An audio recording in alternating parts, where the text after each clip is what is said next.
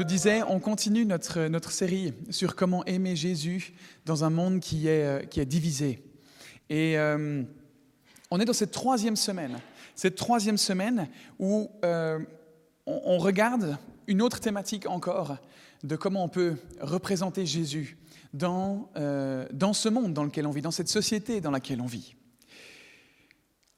On le sait toujours, et ça a été mis en évidence encore une fois hein, par, ce Covid, mais on, vit une période compliquée dans notre, dans notre société, où il y a de nombreuses divisions dans différents domaines. Mais on n'est pas les premiers à qui ça arrive. On n'est pas les premiers qui faisons face à des complications dans notre société. On va regarder un texte dans la Bible aujourd'hui qui se trouve dans l'épître de 2 Corinthiens au chapitre 5.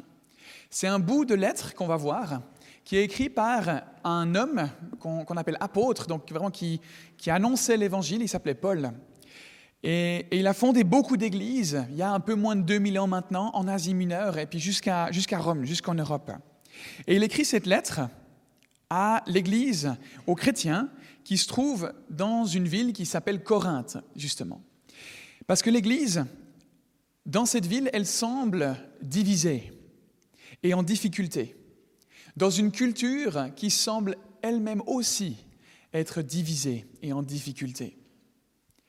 Et aujourd'hui, c'est un peu, on, peut retrouver des éléments comme ça. Donc on n'est pas les premiers à qui ça arrive. On va regarder à ce passage comment Paul va les encourager, cette Église, ces chrétiens, à représenter Jésus et son royaume dans une, une Église qui est divisée et en difficulté, et dans une société, dans une culture qui est divisée et en difficulté. Ils avaient reconnu hein, Jésus comme, leur Seigneur et leur Sauveur, mais ils semblaient avoir de la peine à le représenter, lui et son royaume, dans leur quotidien. Ça vous rappelle quelqu'un? Avoir de la difficulté à représenter Jésus dans son quotidien. Qu'est-ce qu'on entend par royaume? Qu'est-ce qu'on entend par représenter le royaume de Dieu? C'est un thème un peu... Euh, Ouais, pour les initiés, il ne faut pas être euh, débutant euh, dans, la foi chrétienne pour comprendre ça. Ça veut simplement dire représenter un système de valeurs. Parce qu'un royaume, à quelque part, c'est une, une façon d'être, c'est une façon de faire, c'est une façon de vivre. C'est le roi, c'est la royauté qui euh, détermine cette façon de vivre. Et puis Jésus, ben, c'est le roi. Donc représenter le royaume de Jésus, c'est représenter les valeurs, le système de valeurs de Jésus dans cette culture dans laquelle on est. Alors comment aimer comme Jésus dans un monde divisé? Aujourd'hui, on va aborder quatre éléments.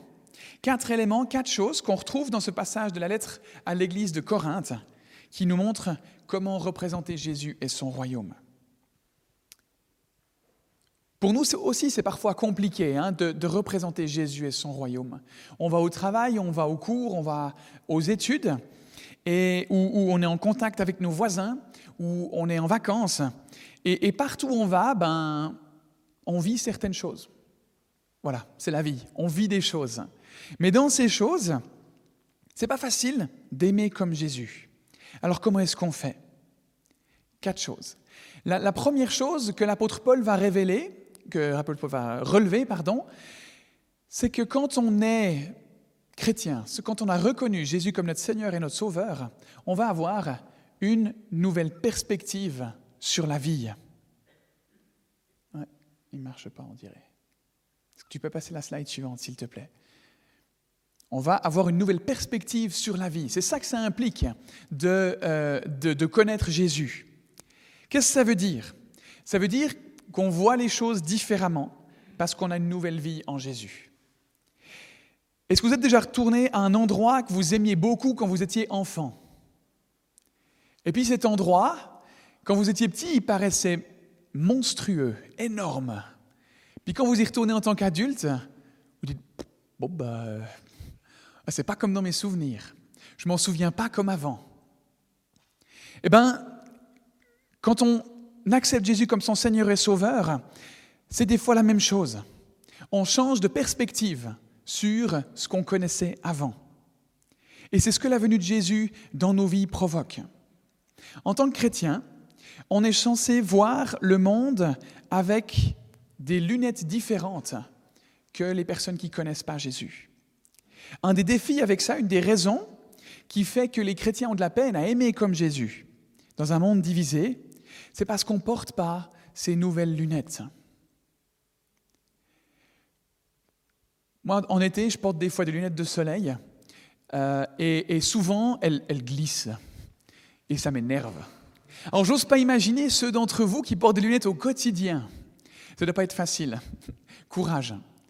Euh, ce que je veux dire par là, simplement, c'est que quand on devient chrétien, on a une nouvelle paire de lunettes. Et, on la porte au quotidien, cette paire de lunettes. Mais le défi, c'est que souvent, cette paire de lunettes, elle glisse. Et puis on voit les choses différemment. C'est un peu plus compliqué de voir les choses. Et on a besoin de remonter ces lunettes sur nos yeux pour voir plus clairement. Paul y va l'exprimer de cette façon dans 2 Corinthiens 5 au verset 16 et 17. Je peux passer la slide suivante. Ainsi, désormais, nous ne percevons plus personne de manière humaine. Ça veut dire que depuis qu'on est devenu chrétien, on ne regarde plus les gens de la même manière. Avant, on aurait pu se dire, j'aime pas cette personne parce qu'elle est différente de moi, j'aime pas cette personne parce qu'elle fait ceci ou cela, j'aime pas cette personne parce qu'elle pense de cette façon-là. Mais maintenant, c'est différent.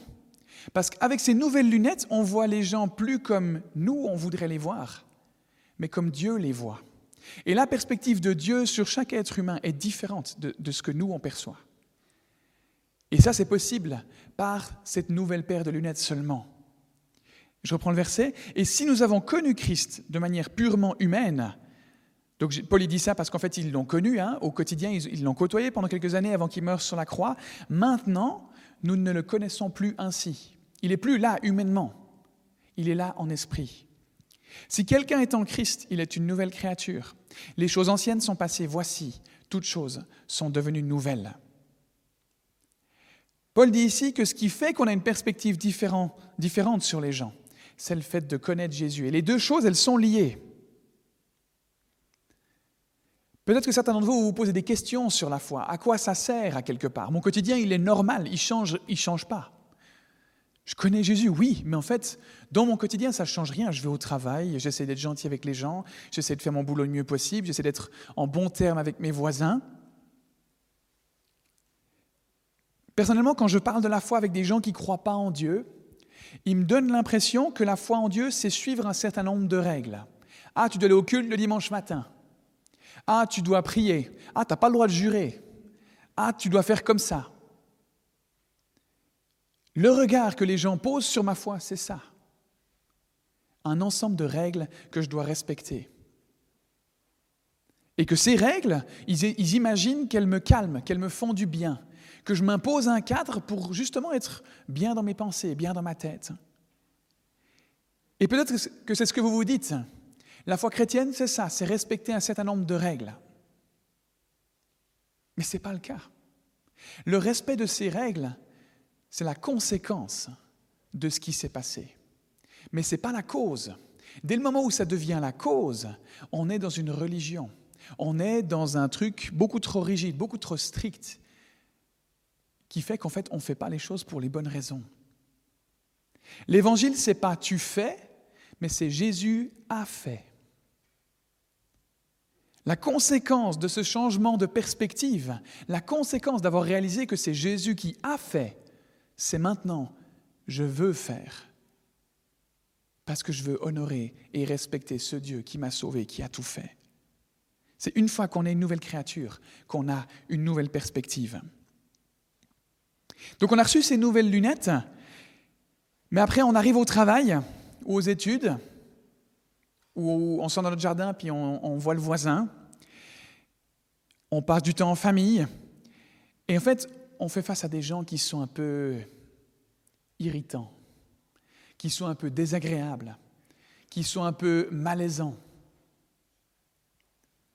Ou bien on est juste en désaccord avec eux. Ou bien on, est stressé. Et ces lunettes, qui sont censées être bien en place, elles glissent. Et là où on, est, on peut voir la personne comme étant belle,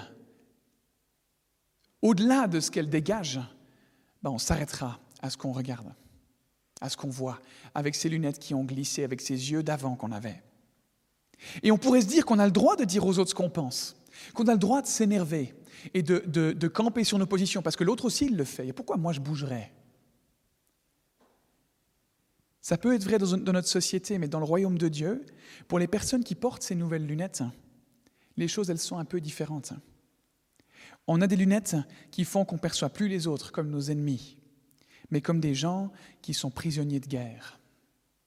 Et j'aimerais vraiment vous laisser avec cette phrase. S'il y a une chose peut-être que vous pouvez retenir des relations avec les autres, c'est cette phrase-là. Les autres ne sont pas nos ennemis. Les autres sont prisonniers de guerre, emprisonnés dans des fonctionnements auxquels ils ne sont pas destinés.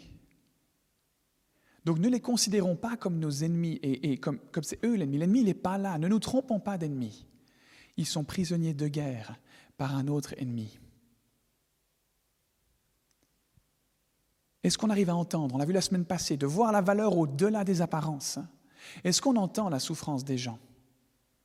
Ça peut être super irritant, ça peut venir nous chercher hyper profondément, on a l'impression que ça nous concerne nous. Mais est-ce qu'on arrive à entendre la souffrance des gens derrière? Est-ce qu'on arrive à entendre le mal-être qu'il y a derrière, ce côté désagréable et irritant qui dégage? Est-ce qu'on arrive à voir au-delà de ces apparences?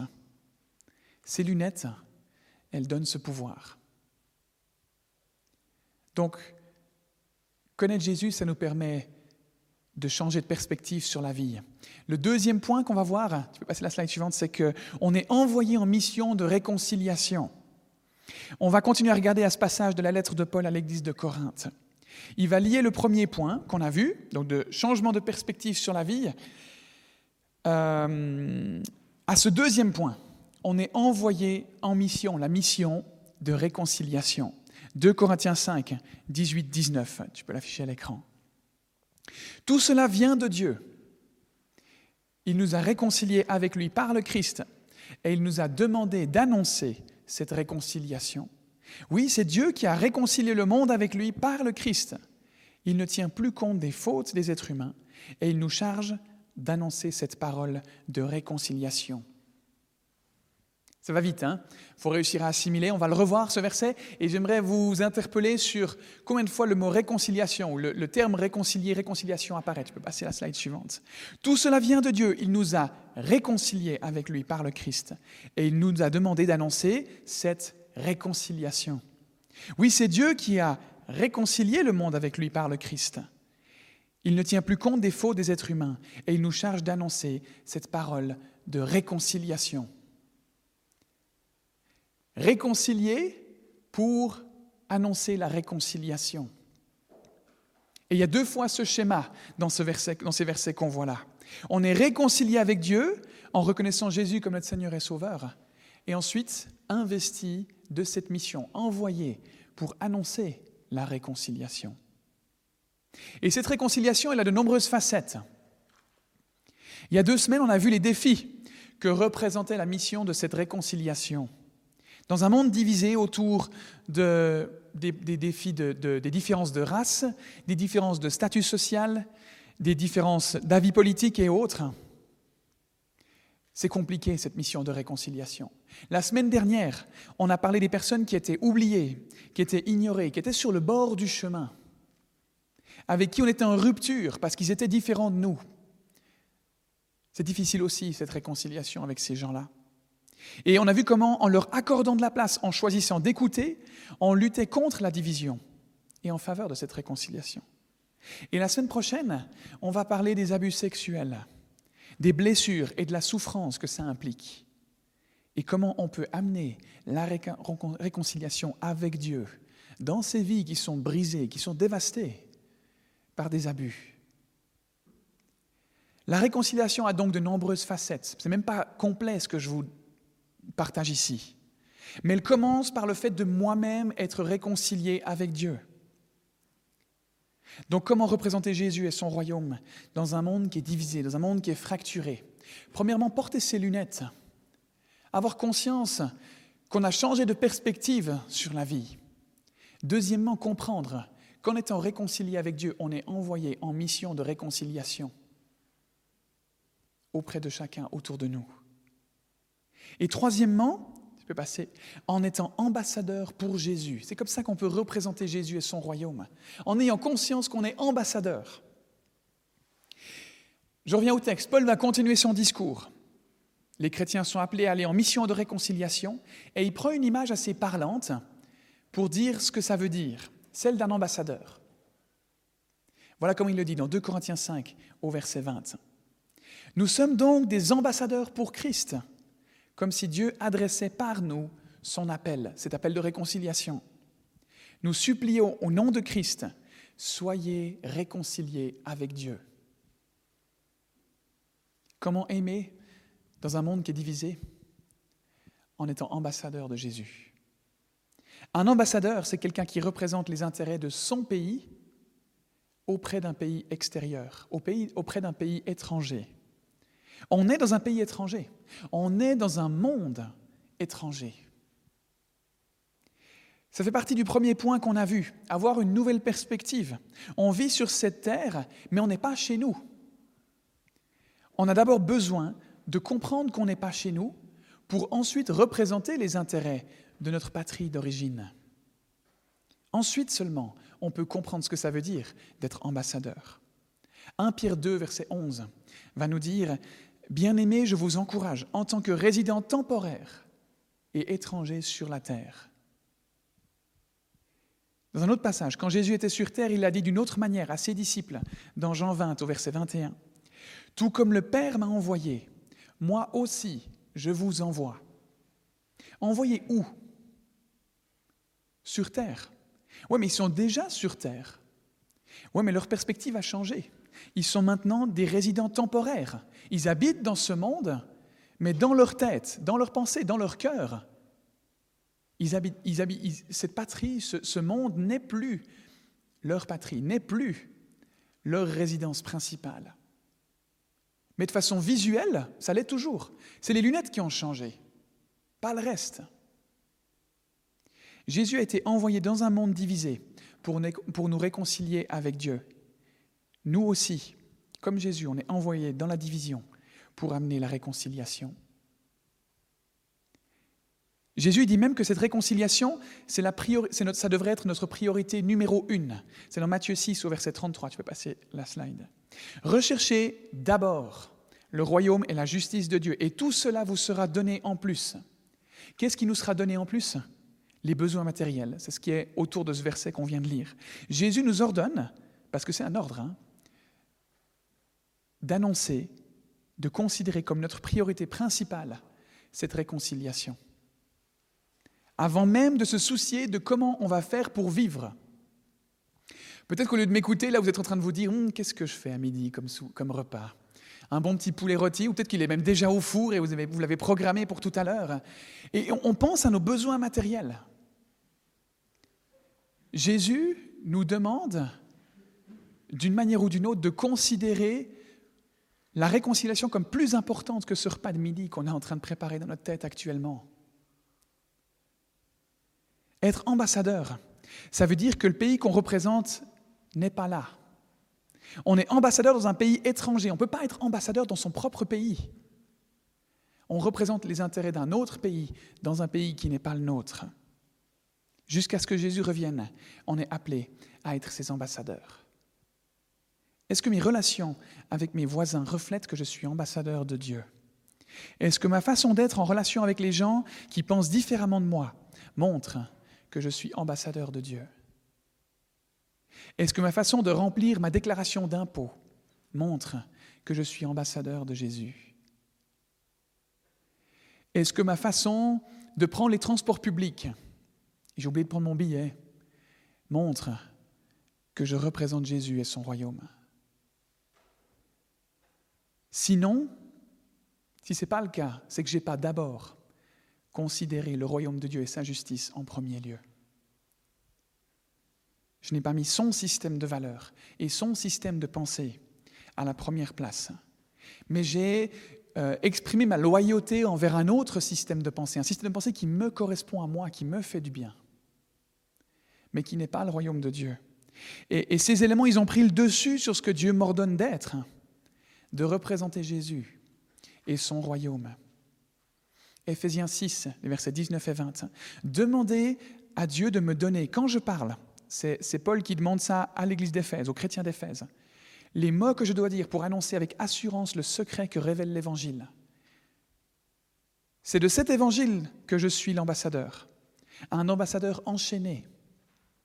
Priez donc pour que je l'annonce avec assurance, comme je dois en parler. L'apôtre Paul a plusieurs fois été en prison. Je vous ai raconté tout à l'heure qu'il a implanté un, nombre important d'églises il y a un peu moins de 2000 ans. Ça ne s'est pas fait de façon facile. Il s'est fait jeter des pierres, il s'est fait mettre en prison, il s'est fait tabasser. Et là, il parle d'un moment justement où il est en prison. Parce que, je ne vous l'ai pas dit, mais représenter Jésus et son royaume, être ambassadeur dans un monde qui n'a pas forcément envie d'entendre parler des intérêts de ce pays, ça a un coût. Et l'apôtre Paul, il, en est un, magnifique exemple dans ce cas-là.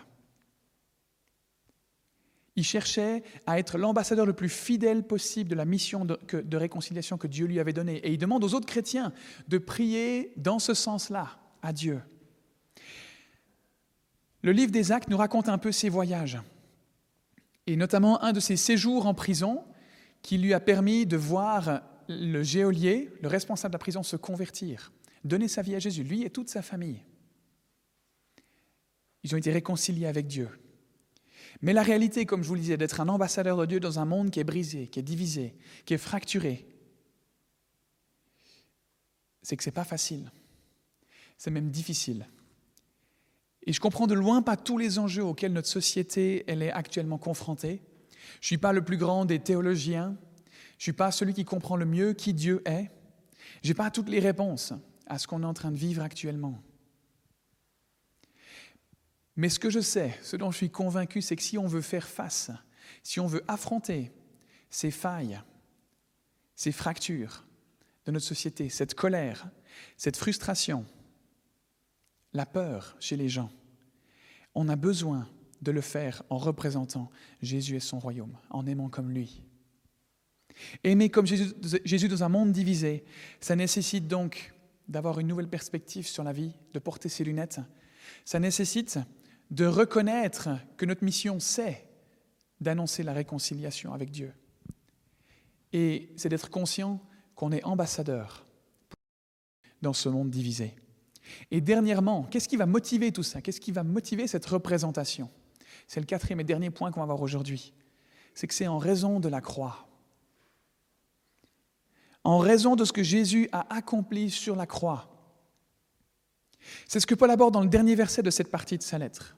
2 Corinthiens 5 au verset 21. Le Christ était sans péché, mais Dieu l'a chargé de notre péché. Alors maintenant, par le Christ, Dieu nous a rendu justice. Jésus sur la croix, il est devenu péché. Ça veut dire qu'il a porté toutes les erreurs tous les péchés qu'on a faits. Le prophète Ésaïe, qui a, existé longtemps avant Jésus, il annonçait déjà ça.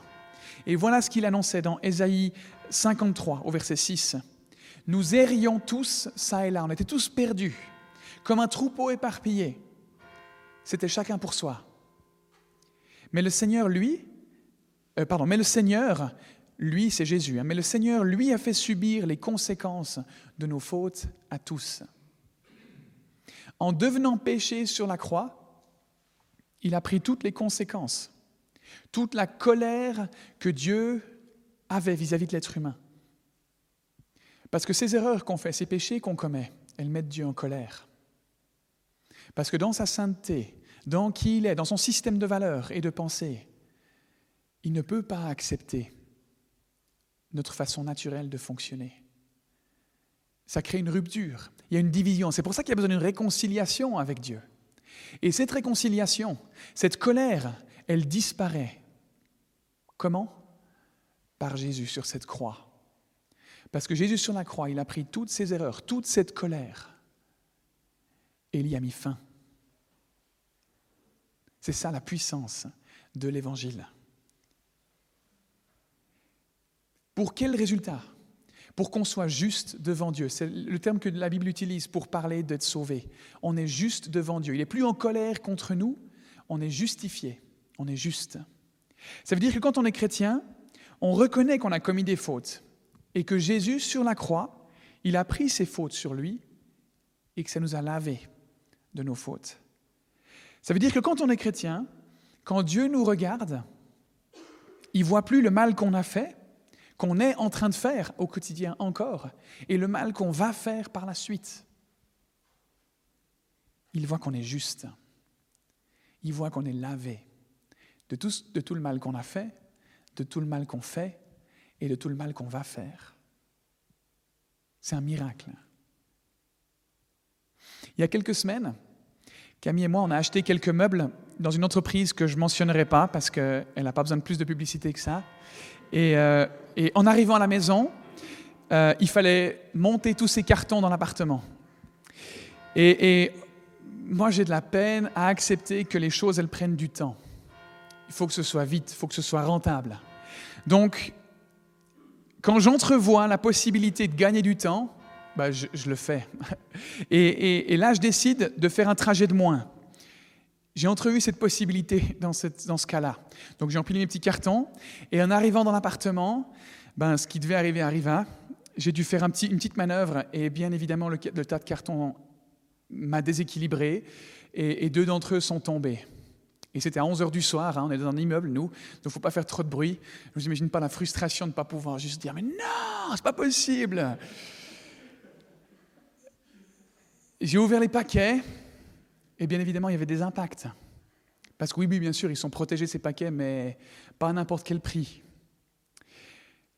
Certains d'entre vous me diront que j'ai la qualité qui va avec le prix que j'ai payé. Absolument. Mais ben voilà, qu'est-ce que je fais? Qu'est-ce que je fais avec ça? Qu'est-ce que je fais avec ces, ces bouts de meubles qui ont des impacts? Je ne peux pas les ramener.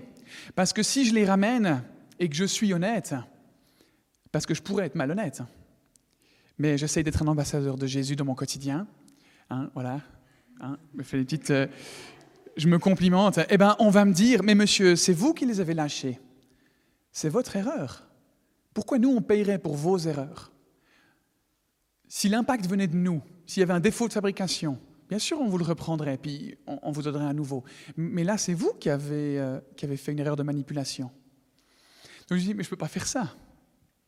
On a quand même décidé d'y aller par la foi de tenter notre chance. Donc j'ai été quelques jours plus tard, je suis retourné au, service client avec mon ticket, et ça c'est super important, hein, petite, euh, petite pensée pour vous. N'oubliez pas vos tickets, surtout pour des achats comme ça. Et je raconte ce qui s'est passé, en demandant si c'est possible de changer. La personne ne m'a pas posé une seule question, elle a pris les paquets, m'a donné un bon d'échange, et j'ai pu aller racheter mes, mes, mes, euh, mes meubles. Ça c'est la grâce. C'est la grâce. C'est ce que Jésus a fait sur la croix. Ce que je méritais, il ne me l'a pas donné. Il m'a fait cadeau. Il n'a pas regardé ma faute comme un moyen de me le faire payer. Il a lavé ma faute et il m'a racheté. Il m'a donné un bon d'échange. La possibilité d'une nouvelle vie. La possibilité de nouvelles actions. Quand je comprends que ce que Jésus a fait, quand je comprends ce que Jésus a fait sur la croix, ça devient alors ma motivation à agir et à aimer dans un monde qui est divisé. C'est le fait de moi-même comprendre ce pardon qui m'a été accordé, qui m'équipe pour annoncer ce pardon, pour annoncer cette réconciliation. Quand je comprends, que, quand je comprends ce qui m'a été accordé à moi, le pardon qui m'a été accordé, je peux être plus facilement enclin à pardonner à mon voisin qui m'agace avec sa petite haie. À être plus patient avec cette personne qui ne veut pas changer. À montrer de l'amour à mon collègue de travail qui me, qui me tape sur le système. Et je peux amener la réconciliation entre lui et moi. Je peux amener la réconciliation entre deux personnes qui n'arrivent pas à s'entendre. Paul explique ça, ce que je vous raconte là, dans les versets qui sont juste avant ceux qu'on vient d'analyser. En introduction, c'est les derniers versets qu'on va voir aujourd'hui, 2 Corinthiens 5, 14 à 15. L'amour du Christ remplit notre cœur quand nous pensons à ceci. Un seul homme est mort pour tous, c'est le Christ. Donc, tous participent à sa mort. Quand on comprend ça, quand on reconnaît ce qu'il a fait, ça transforme notre façon de faire face à la souffrance, la division et les fractures de notre société. Il est mort pour tous. Ainsi, les vivants, c'est ceux qui ont reconnu Jésus comme leur Seigneur et Sauveur, ne vivent plus pour eux-mêmes, ils vivent pour le Christ qui est mort pour eux et qui, pour eux, s'est réveillé de la mort. Vous voulez aimer comme Jésus dans un monde divisé? Pour ça, on a besoin de représenter Jésus et son royaume de la bonne manière. Parce qu'il y a des gens qui représentent Jésus et son royaume dans le monde, mais ce n'est pas ce que représente Jésus et son royaume. On n'est pas d'office un bon ambassadeur. On peut être un très mauvais ambassadeur. On a besoin de représenter Jésus et son royaume de la bonne manière. Ça se fait en mettant ces lunettes qui changent notre perspective sur la vie. Ça se fait en reconnaissant, en travaillant à la réconciliation avec Dieu. Ça se fait en ayant conscience qu'on est ambassadeur pour Jésus. Et que tout ça, ça a lieu en raison de ce que Jésus a fait sur la croix. Parce que c'est ça la motivation, c'est ça l'essence, c'est ça ce qui va nous permettre d'agir. C'est parce que nos blessures, nos fractures, notre division intérieure sont restaurées à la croix qu'on peut ensuite aimer comme Jésus dans un monde qui est divisé. Peut-être que vous n'avez jamais donné votre vie à Jésus et que ce qu'on a abordé, cet aspect d'être réconcilié avec Dieu, vous fait prendre conscience de votre désir et de votre besoin de, le laisser entrer dans votre vie. Peut-être aussi, euh, euh, ces personnes-là, pardon, j'aimerais vous inviter simplement à faire cette prière avec moi, à répéter avec moi quand je le, ferai, cette prière, parce que c'est tout simple. On n'a pas besoin de, de venir se mettre à genoux devant, on n'a pas besoin de mettre sa vie en règle pour donner sa vie à Jésus. Ça peut se faire simplement par des paroles prononcées comme ça, en lui disant qu'on aimerait qu'il entre dans notre vie. Et peut-être aussi que vous êtes déjà réconcilié avec Dieu. Mais que cette mission de la réconciliation, le fait de porter ses lunettes, cette conscience d'être ambassadeur, cette conscience que tout ça, la motivation de tout ça, c'est la croix, ce n'est pas toujours facile à vivre. Si c'est le cas, j'aimerais aussi vous inviter à faire cette prière avec moi. Parce qu'on a besoin au quotidien de, de grandir, la Bible, dans son ensemble, nous encourage à ressembler davantage à l'image de Jésus, à davantage ressembler à Jésus. Notre rôle au quotidien, c'est de nous positionner, c'est de nous engager à chercher à ressembler à Jésus un peu plus. Donc si vous êtes déjà réconcilié, votre rôle, votre responsabilité, c'est de travailler à être un meilleur ambassadeur, à être une meilleure ambassadrice de Jésus et de son royaume. Je vous invite à simplement fermer les yeux et puis on va prier. Seigneur Jésus, merci pour ce que tu as fait sur la croix. Merci parce que tu as pris toutes mes fautes. Merci parce que par cette croix, tu m'as rendu juste. Et je veux le reconnaître encore une fois, ou pour la première fois, tu m'as sauvé de mes péchés. Et j'ai besoin que tu renouvelles ma perspective sur la vie, que tu m'équipes pour travailler à la réconciliation autour de moi, que tu me rendes conscient d'être un ambassadeur de toi, de ton royaume, ou une ambassadrice. Et j'ai besoin que, tu m'aides à me souvenir de ce que tu as fait sur la croix cet endroit où tu m'as guéri de mes blessures et de mes fractures. Merci pour ce que tu as fait. Aide-moi à te représenter dans ce monde qui est divisé. Amen. Peut-être que vous avez donné votre vie à Jésus pour la première fois aujourd'hui. Et si c'est le cas, j'aimerais beaucoup le savoir. Si vous venez dans cette église, si vous aimeriez continuer à y venir, on aimerait s'encourager mutuellement. Et en tant que pasteur de cette église, j'aimerais particulièrement vous accompagner sur ce chemin de foi que vous êtes en train de vivre. en ayant un partage avec vous, en priant ensemble, en discutant, simplement en allant boire un café.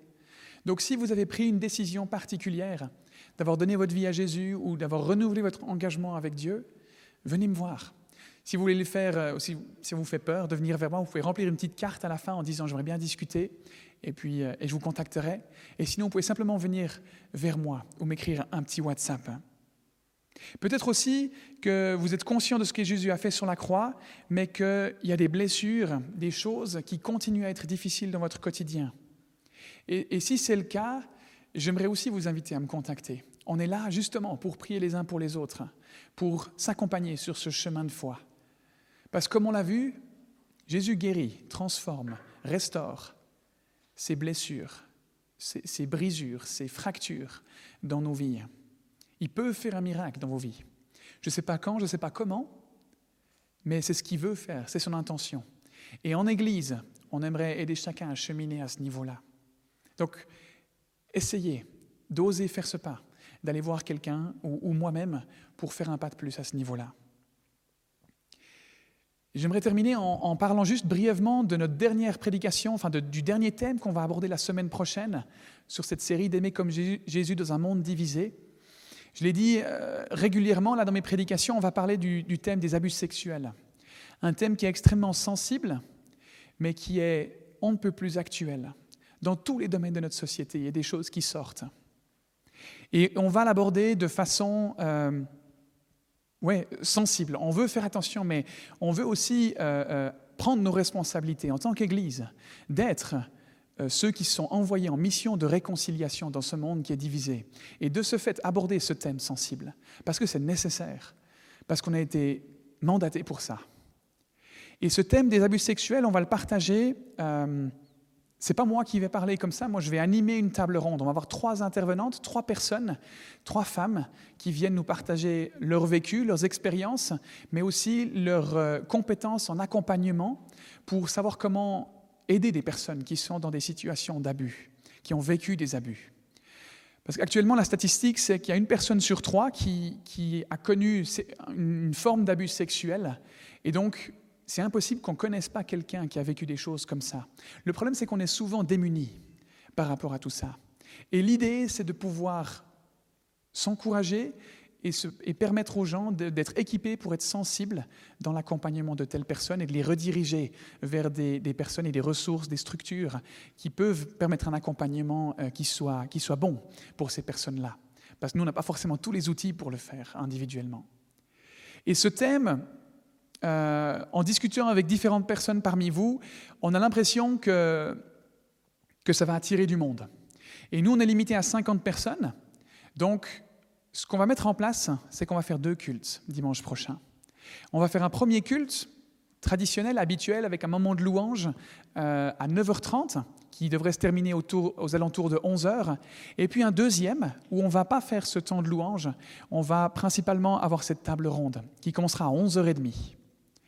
Et j'aimerais vous inviter du coup à oser inviter des gens, à oser inviter des gens, en, en peut-être des personnes, vous savez que ce thème les intéresse, mais peut-être des personnes simplement de votre entourage qui ne connaissent pas Dieu et, qui pourraient simplement être intéressés par ce sujet. Il y a de la place. Ne vous retenez pas, et, faites de la pub autour de vous. Dès demain, on va commencer avec de la publicité sur WhatsApp, euh, par mail, sur Instagram, sur les réseaux sociaux. Donc, ce sera, euh, vous, aurez la possibilité de, le communiquer. Par contre, ce qu'il faudra faire, c'est vous inscrire sur notre site internet euh, pour une plage horaire ou l'autre. Vous et puis les personnes que, que, vous avez, invitées et qui viendront. Ce, culte ne sera pas filmé, en raison du respect de la sensibilité du sujet et des personnes qui vont intervenir. Donc il n'y aura pas possibilité de, le regarder par la suite sur YouTube ou de l'écouter sur Spotify. N'hésitez pas vraiment à inviter des gens à participer. En tant qu'Église, on est appelé à rayonner dans ce monde. On est appelé à transmettre ces valeurs du royaume et, on aimerait le faire au travers le fait d'aborder ce thème. L'Église a longtemps essayé de mettre ça de côté, d'étouffer ça, malheureusement, pour différentes raisons, alors que la société, elle, au contraire, elle le met en lumière, elle l'expose. L'Église est un lieu de refuge, de paix pour les personnes qui sont faibles, pour les personnes qui sont opprimées, pour les personnes qui ont besoin de guérison. Ça doit être un lieu sécure. Soyons les porteurs de, cette vision-là, en osant aborder cette thématique, en osant inviter des gens à venir entendre ce que Jésus, ce que Dieu pense de cette thématique-là. Je vous invite aussi à prier pour ça parce que c'est très sensible, euh, pour que ce soit fait avec sagesse, pour que ce soit fait avec intelligence. Merci euh, pour vos prières.